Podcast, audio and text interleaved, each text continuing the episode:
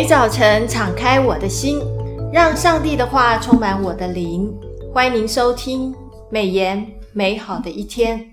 各位听众好，配合每日研经释义的进度，我们研读的经卷已经进入了诗篇七十五到七十八篇。很开心邀请到伯特利教会杨智慧杨牧师在现场，与我们一起分享读经上的心得。杨牧师平安，兄妹姐妹平安，听众朋友大家好。啊，杨牧师今天很赶，还要从阳明山赶下来，阳明山赶下来录音，真是谢谢杨牧师。啊，那我们进入今天的录音哦。诗篇七十五篇当中，诗人亚萨有提提到人的身高跟人的降卑，还有掌权的是上帝，而且唯有一人的脚必被高举。所以我第一个问题想要请问杨牧师，啊，我们面对当今世人任意而行。然后恶人有一些就是有恶报哦，啊、我们又没有看到恶报哦。是。那特别是在充满争呃这个竞争的一个社会里面，恶人不择手段得到了提升，是。可是忠直的人却未必能够平步青云。所以在那个七十五篇的第二节有提到说：“我到了锁定的日期，必按正直施行审判。”我们的心要如何调试跟预备面对这样的事情呢？好的，好，那恶人很得意，义人也很失意哈。那我们相信神最终哈，真的会带来公平吗？那这是你我们常常会遇到的一些社会不公的事情的时候的疑问。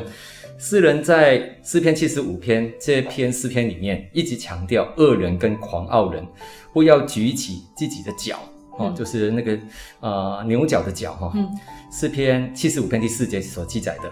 但究竟举角是什么意思呢？原来在旧约圣经当中啊，举角是代表权力还有地位。用现代的话来说，那就是恶人意气风发、不可一世的样子。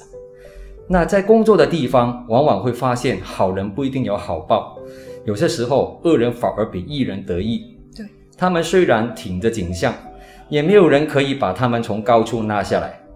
然而七诗篇七十五篇第二节说：“我选定了日期，必按正直施行审判。”又在诗篇七十五篇第十节也说了：“恶人一切的脚，我要砍断；唯有一人的脚必被高举。”我分享一个姐妹的见证哈，这位姐妹是在一间公司的电脑部门工作，凡事都亲力亲为，热心尽责。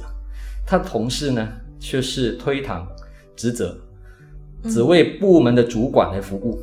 那后来更得到上司的赏赏识哈，嗯、升级加薪，其他同事都为这位姐妹抱不平。嗯、过了大半年，没想到公司营运不是那么好哈，要裁员。这位用心的姐妹以为自己会在这一波裁员期裁员潮里面哈被辞退了。嗯，谁知道刚升职的这位同事在新岗位表现欠佳，又想了高薪的福利，结果就他反而被辞退了。是，这位姐妹反而是可以继续流浪哦。那回想到整件事情来说，这位姐妹知道神真的是帮助了她，而且即便是那位同事没有被辞退，她也相信神最终会叫恶人降卑，一人升高，不允许恶人一气风法是我们的上帝是公义的，阿门。是审判未到而已，阿门。那我第二个问题想要请问一下杨牧师，就是诗篇的七十七篇中，诗人回顾上帝在历史中的作为，来应应当前的一些患难哦。那我们从经文中知道，诗人一开始的祷告几乎是声嘶力竭的，而且还甚至是烦躁不安、悲伤。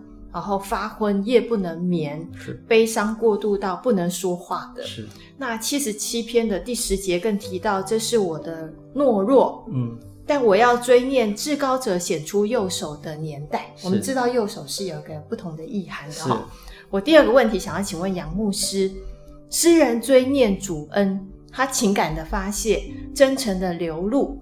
承认自己的软弱跟不足啊，像这样的敬拜跟祷告，提醒了我们现在基督徒什么呢？啊这是很好的问题。那诗人雅莎在深深的患难不安中，向上帝在夜间不住的举手祷告。嗯，他向神求勇气。雅莎的不安是源于他对神的怀疑，就是七十七篇第二节、第四节、七到九节，他说过：“我要向神呼求帮助。”但在诗篇七十七篇三十呃十三节到二十节里面，其实都没有说到“我”这个这个字哈，这个这个主词没有没有了。哦，那当亚莎向上帝讲述了自己的要求的时候，他的注意点从自己着想转变了为啊、呃、上为上帝来敬拜。哦，本来自我中心变成是以神为中心了。是。哦，那诗篇七十七篇第十四节说：“你是行奇事的神，啊、哦，奇妙事的神。”那第二，我看到的是，当他不再怀疑神的圣洁跟神的关照的时候，七十七篇的十三到十四节，嗯，他就就是啊、呃，摆脱了这样的一个不安。嗯，哦，就是二十节提到的。当我们向上帝祷告的时候，神有将我们的注意力从自己身上转到上帝的身上。诗人并没有遭受病痛或敌人的迫害，乃是为国家的患难而忧心如焚。他可能是一一位君王啊，他怎样从困惑、信心摇动的境况下得到了安慰？是怎么样办到的？那我们就看到这个啊、呃，解答是在下下半段这边哈。就是七十七篇十一到十二节记载的，我要提说耶和华所行的，我要纪念你古时的奇事，也要默想你的经营，默念你的作为。原来以色列人对神的信实，还还有神迹的记忆，回想神过去所行的奇事，还有神的威荣，让他们度过了困难，而且再一次得到了安慰，放心倚靠这一位大能的神。因为他们知道神有能力，并且信实。当我们遇到类似的试探或类似的困惑的时候，我们回顾一下上帝如何善待我们，也会增加我们的信心，而且我们的心也会得到安慰的。是，所以杨牧师建议我们大家就是要常常数算主恩，主恩是思念上帝曾在我们身上的一些作为，对，就会让自己的这个不安定的感觉会降低。阿妹，而且得到安慰哦。谢谢。嗯、那我第三个问题想要请问杨牧师，就是在诗篇的七十八篇，让我们看到以色列从出埃及、漂流旷野到进入应许之地的整个历史，上帝如何救赎，如何带领，如何守约。但是悖逆不守约的以色列人如何的被经营，呃，这个经历管教。是是。那第三个问题想要请问杨牧师，就是诗篇七十八篇，回顾过去的历史，用来兼顾当代百姓跟上帝之间的关系。嗯，要将这个信仰传承给下一代。是。那今天的基督徒是不是也应该要同样看重上帝在历史中的作为？嗯。然后，对于古今中外的教会的历史，我们的认识有多少？嗯，啊，杨牧师可以为我们分享哪些比较重要的历史人物或事件？好的，好，关于信仰的传承，那无论在古时还是现今的教会，哈，都是非常看重哈，信仰如何传承下去。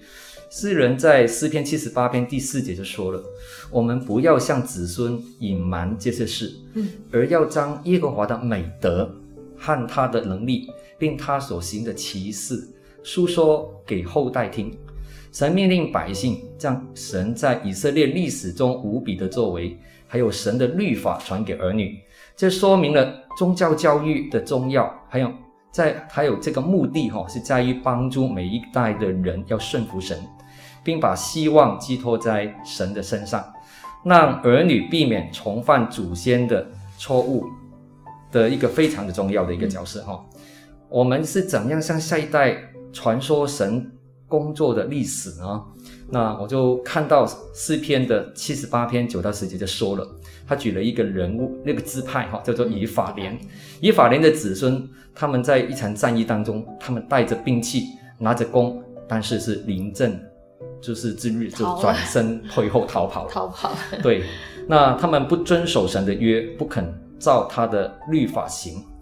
以法莲从摩西到扫罗时代是以色列中最杰出的支派。嗯，那我们知道，就是呃，在啊圣经当中哈，就是在他的疆域里面，那其实以法莲占占了非常大的一个疆域的哈。嗯，那圣经当中没有以法莲的战士从战场上逃跑回来的记录的。哦，但是在那一场战役里面，他们就退后了。这个比喻可能说以法莲在这些诗当中没有担当强大的领袖角色。大卫做王的时候，犹大支派得到了发展。神因为大卫的信心跟顺服，拒绝了以法莲，拣选了犹大的耶路撒冷作为建立神的新的圣殿的地方。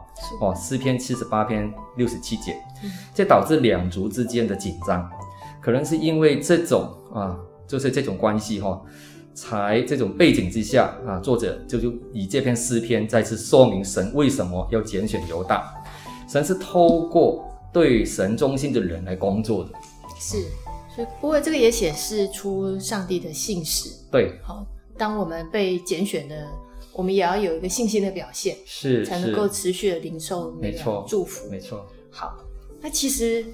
呃，杨牧师，其实这个诗篇是一个很美的书卷，是。啊、呃，所以不管是他的文体啊，不管是、嗯、呃诗人写的这个诗，特别是我们现在读的这第三卷是雅萨的诗哦，那诗人的情感都是很真诚的流露，也是我们跟上帝之间那个祈祷。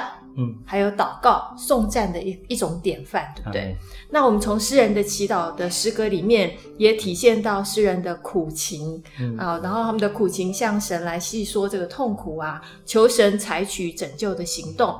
我们也从诗歌里面看到许多诗人向神许愿或发出信心的这个赞美。赞美。这是我们每一个基督徒在不同的属灵生命当中都有可能会遇到的光景，所以感谢神。用诗篇这样一个这么美的书卷，让我们能够体认更宽广、不同的看见。阿门。是，好，我们今天谢谢杨牧师。我们今天美言美好的一天分享到此，谢谢您的收听。